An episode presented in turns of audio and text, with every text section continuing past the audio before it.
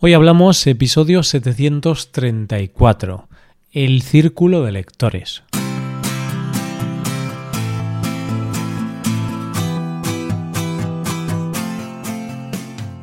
Bienvenido a Hoy Hablamos, el podcast para aprender español cada día. Ya lo sabes, publicamos nuestro podcast de lunes a viernes. Puedes escucharlo en iTunes, en Android o en nuestra página web Recuerda que en nuestra web tienes disponible la transcripción y las hojas de trabajo de este episodio y de los episodios anteriores. Si quieres acceder a todo el contenido premium y además quieres apoyar la creación de este podcast, hazte suscriptor premium en hoyhablamos.com. Hola, oyente, ¿cómo estás? Internet es uno de los mayores inventos y adelantos de la humanidad. Una de sus grandes ventajas es que nos permite acceder a contenidos que antes eran impensables. Es un gigante de la información y del consumo, y como todo gran gigante, también se cobra a sus víctimas, que suelen ser empresas o pequeños negocios que no han podido o no han sabido adaptarse a los nuevos tiempos. Hoy vamos a conocer a una de las últimas víctimas en nuestro país, un club de lectores que llevaba en nuestras vidas mucho tiempo. Hoy hablamos del círculo de lectores.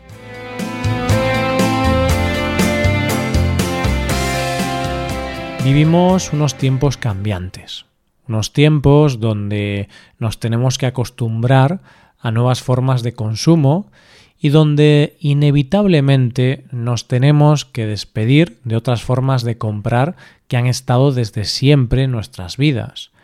El que más y el que menos compra cosas por Internet.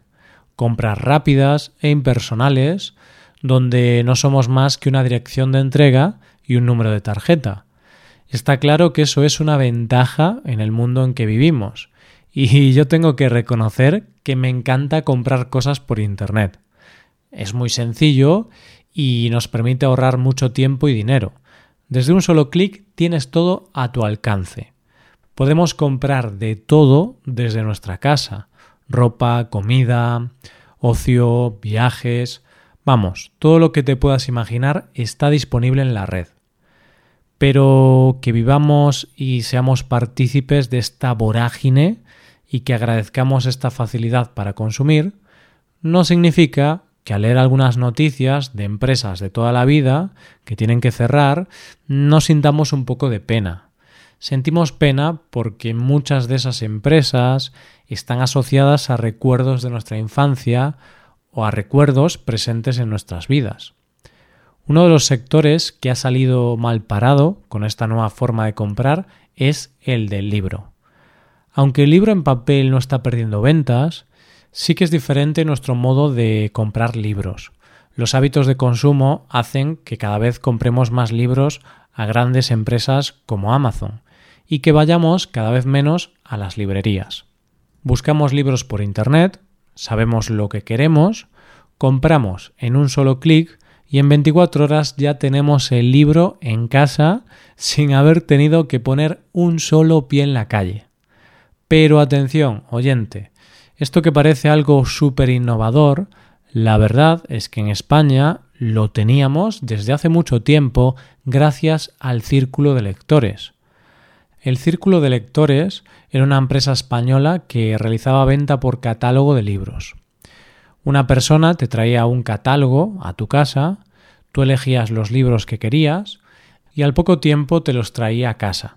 Así de sencillo.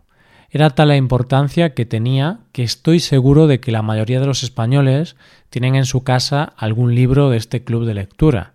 De hecho, yo tengo libros de cuando era pequeño. Más concretamente, una colección de Asterix el Galo que recuerdo que me llegaba cada mes un libro. Pero la noticia triste es que hace unos días se conoció que este club de lectura, el Círculo de Lectores, cierra de manera definitiva al no poder ser competitivos en el sector. El grupo Planeta, la empresa dueña de este club, ha dicho en un comunicado que se han visto obligados a cerrarlo por la gran competencia que supone Amazon y otras plataformas de ventas de libros. Pero bueno, aunque esto es real, lo cierto es que el círculo de lectores fue de mal en peor desde el momento que el Grupo Planeta lo compró en 2014. Modificó el catálogo e hizo que el libro no fuera el protagonista, sino que incluyó artículos de hogar, cosmética, complementos alimenticios y artículos de ocio. Pero, ¿qué era exactamente el Círculo de Lectores? La historia de este club es súper interesante. Este club de lectura nació en 1962 gracias a la empresa alemana Bertelsmann. El director de esta editorial, el alemán Reinhard Munk, veraneaba en España y vio que en este país había la necesidad de extender el hábito de la lectura. Por aquellos años, en España, los tiempos eran difíciles y la gente no tenía muchos recursos económicos, por lo que en lo último que pensaba era en ir a una librería a comprar libros. Muchos de los adultos de aquella época eran analfabetos, sin estudios, y no habían tenido mucho tiempo ni oportunidades para leer, estudiar o culturizarse. Pero, a pesar de ser analfabetos, tenían clara una cosa, la cultura era importante para que sus descendientes tuvieran un futuro mejor que el suyo. Así que gracias a este club, los españoles tenían acceso a grandes obras clásicas, donde una persona llegaba a sus casas con un catálogo lleno de libros, les aconsejaba, según sus gustos y necesidades, y al poco tiempo y por menos dinero que en las librerías normales, les traía un libro a su casa que no solo era un libro, era cultura, conocimiento y la esperanza del futuro. Es evidente que Reinhard Moon vio un filón comercial, porque había miles de compradores potenciales y obtuvo muchos beneficios para su empresa. Pero él no solo hizo eso por dinero. Moon creía que los negocios debían ser éticos y creía que el beneficio empresarial tiene que ser consecuencia de un beneficio social. Por este motivo ganó el premio Príncipe de Asturias de Comunicación y Humanidades. Así que, como se suele decir, se juntaron el hambre con las ganas de comer, y el Círculo de Lectores y España crearon el tándem perfecto. Más tarde tomó el relevo de la dirección Hans Meinke, que había participado en la fundación del grupo y que tenía una visión muy parecida a la de Moon, ya que para él el libro no era un producto, sino un bien cultural de primera necesidad. Y lo que hizo fue subir la calidad de los productos ofrecidos. Así ya no solo se vendían libros clásicos conocidos por todos, sino que incluyó obras menos conocidas, pero de mucha calidad. Tanto es así que creó una editorial propia dentro del club que se llamaba Galaxia Gutenberg y que era de gran calidad. Con esta marca se editaron libros que eran inéditos en España o muy difíciles de conseguir y se hicieron ediciones de lujo de grandes obras que muchas veces iban ilustradas con ilustraciones de grandes maestros de nuestro país. La idea del círculo de lectores era crear un club de lectura, ya que los comerciales que vendían los libros no eran profesionales de las ventas, sino que eran personas normales y corrientes que iban por las casas con sus catálogos bajo el brazo. Estos comerciales daban confianza, eran tranquilos, apasionados lectores y conocían muy bien el catálogo. Poco a poco se iban convirtiendo en un miembro más de la familia. Y esta era una de las ventajas de esta venta, que al ser tan personalizada y tan humana, la gente tenía la sensación de que no le compraba a una empresa, sino que le compraba a un amigo. Para poder comprar tenías que ser socio y en su momento más álgido este club llegó a tener más de un millón y medio de socios y cinco mil agentes repartidos por todo el territorio nacional. Todo iba muy bien hasta que llega el siglo XXI.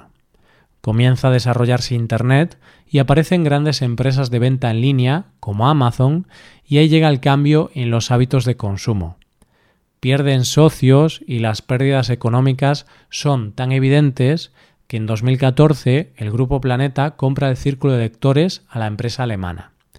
Es aquí cuando Planeta toma una decisión que, sin duda, es el principio del fin de este club de lectores. Toma la decisión de diversificar su oferta, incluyendo todo tipo de artículos, además de los libros. Y claro, los socios reciben mensualmente un catálogo todos los meses llamado el Círculo de Lectores, donde puedes comprar de todo menos libros. y además, por ser socio, tienen la obligación de comprar un libro o un artículo al mes. ¿Qué pasó? Los socios se dieron de baja. La gente dejó de confiar en el círculo de lectores, las ventas se redujeron todavía más y ya no había remedio. Era la crónica de una muerte anunciada. Pero hay que ser un poco honesto aquí y no echar toda la culpa al Grupo Planeta. Dejando a un lado la pena que nos pueda dar la desaparición de este club, por esa nostalgia de haberlo tenido desde siempre en nuestras vidas, lo cierto es que la venta por catálogo está prácticamente muerta. Hace unos años había muchas empresas de venta por catálogo, donde personas llamaban a tu puerta para venderte productos de belleza, ropa o cualquier otra cosa, como por ejemplo Avon. Pero casi todas las marcas que antes vendían por catálogo ahora venden principalmente por Internet o simplemente han desaparecido.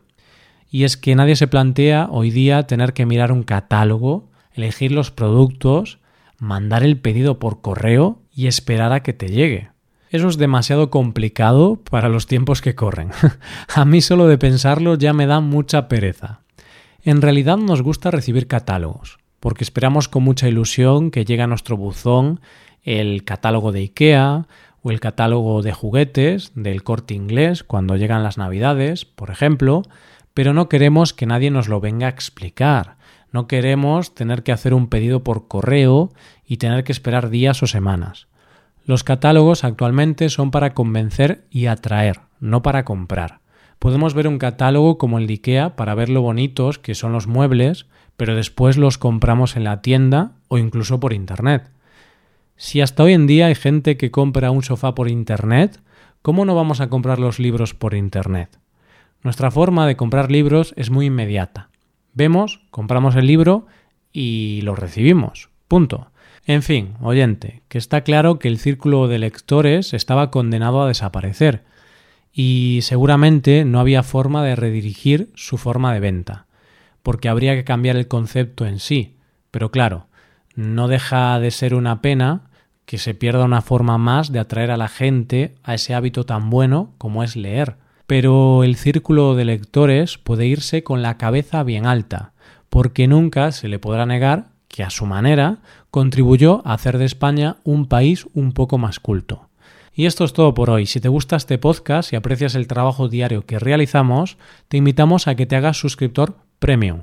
Los suscriptores premium pueden acceder a la transcripción, al PDF con ejercicios y explicaciones y a un episodio extra semanal. Hazte suscriptor premium en hoyhablamos.com.